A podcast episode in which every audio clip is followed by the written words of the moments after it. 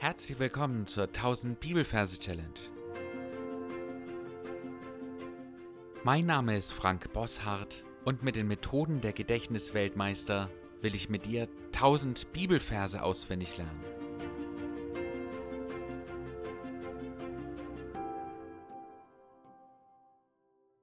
Das Thema Leiden ist ja immer wieder ein Thema für uns, kommt immer wieder so ungewollt in unser Leben rein und mich fasziniert immer wieder zu sehen, was für eine krasse Einstellung die Gläubigen zum Thema Leiden hatten.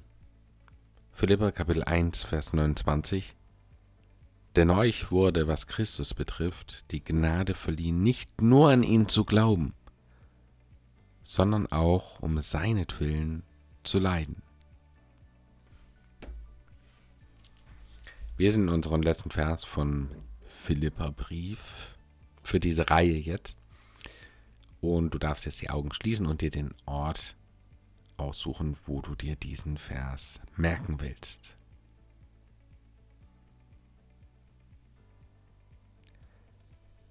Wenn du diesen Ort gefunden hast, dann schauen wir uns die Versreferenz an. Wir arbeiten hier mit dem Major-System und kleiner Hinweis, falls du neu hier bist, dann brauchst du unbedingt die ersten Folgen, wo ich das ganze Thema erkläre. Kapitel 1, Vers 29. 1 ist der T. Das T steht hier laut Major für die 1 und die beiden E's zählen nicht, weil es Selbstlaute sind. Und dann haben wir noch die 29. Das steht für den Neubau. Das N für die 2, das E, U zählt nicht, das B für die 9 und das A und U zählen wiederum nicht. Also eine 2 und eine 9. Also Neubau.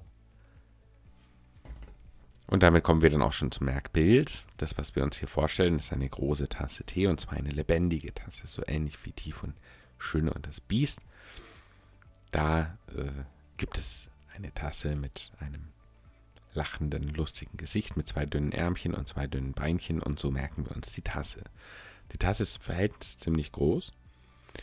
Innen drin ist natürlich der Tee und auf dem Tee, da schwimmt ein Haus. Für den Neubau muss es nicht unbedingt ein nagelneues Haus sein. Es ist übrigens das einzige Gebäude, das wir, das wir da haben, außer vielleicht der Biohof. Aber es ist das einzige Gebäude. Deswegen ist eigentlich wurscht, was du dir vorstellst. Ich stelle mir einfach ein ganz normales Haus vor mit einem roten Dach. Und das Haus, das schwimmt in dem Tee. Dann verbinden wir das Ganze mit dem Vers selber. Denn euch wurde, was Christus betrifft. Das, was wir sehen, das ist ein denn, denn euch wurde. Und wir sehen, wie die Tasse ein Spagat macht. Ja, sie hat ja Beinchen, haben wir gesagt. Sie macht einen Spagat, sie macht irgendeine eine Übung, eine Dehnübung. Denn euch wurde, was Christus betrifft. Während sie diese Dehnübung macht, hat sie in einer Hand ein großes Kreuz. Denn euch wurde, was Christus betrifft. Und das, was wir jetzt sehen, das ist ein fliegendes B.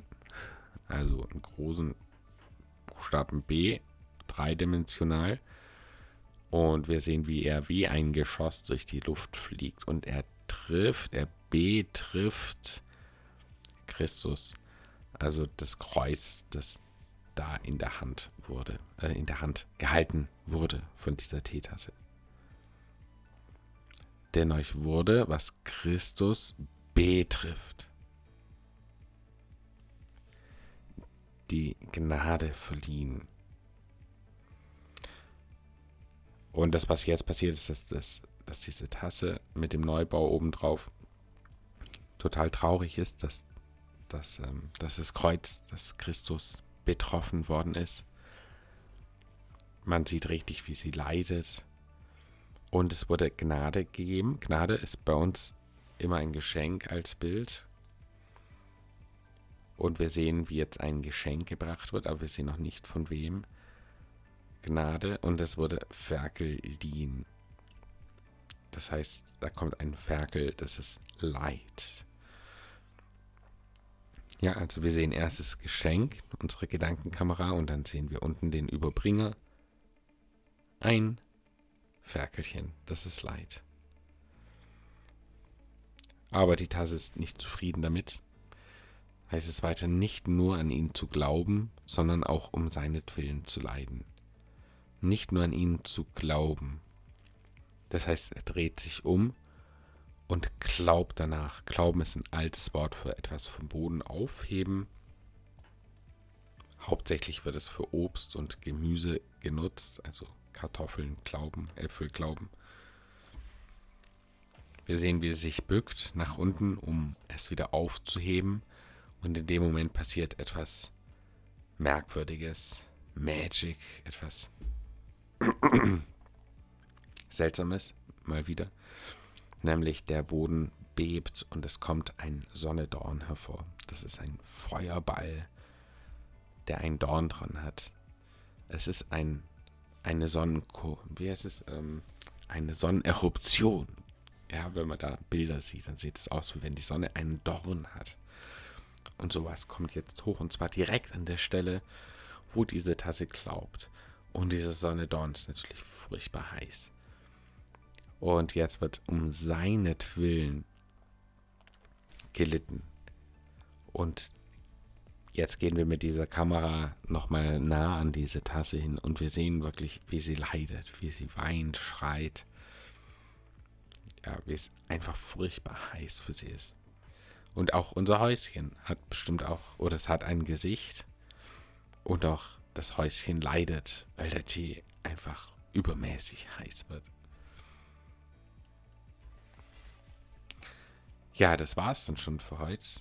Du kannst gern die Geschichte nochmal anhören, falls es hier zu schnell ging. Und dann möchte ich äh, dich bitten, jetzt auf Pause zu drücken dir nochmal den Vers anschauen, den Ort, wo du es gemerkt hast, die Versreferenz, die Geschichte und ja, den Bibelvers nochmal durchgehen.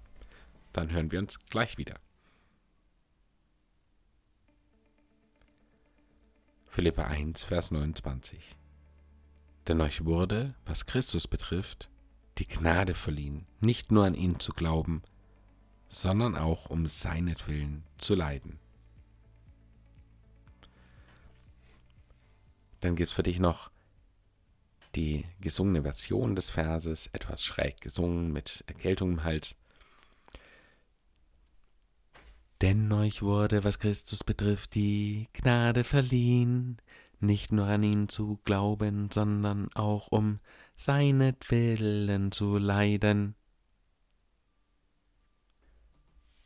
Wie immer von mir den Hinweis, dir den Merkvers als Lernkarte bei Anki reinzukopieren. Du kannst dafür gern den äh, Bibeltext aus der Beschreibung benutzen. Und natürlich möchte ich dich äh, anreizen, auch die gesungene Version mit hineinzusprechen. Dann sind wir für heute am Ende angekommen. Ich möchte dir noch die Challenge des Tages mitgeben. Und zwar dir zu überlegen, warum es eine Gnade sein soll, für Christus zu leiden. Das ist ein total schräger Gedanke, gerade in unserer Zeit.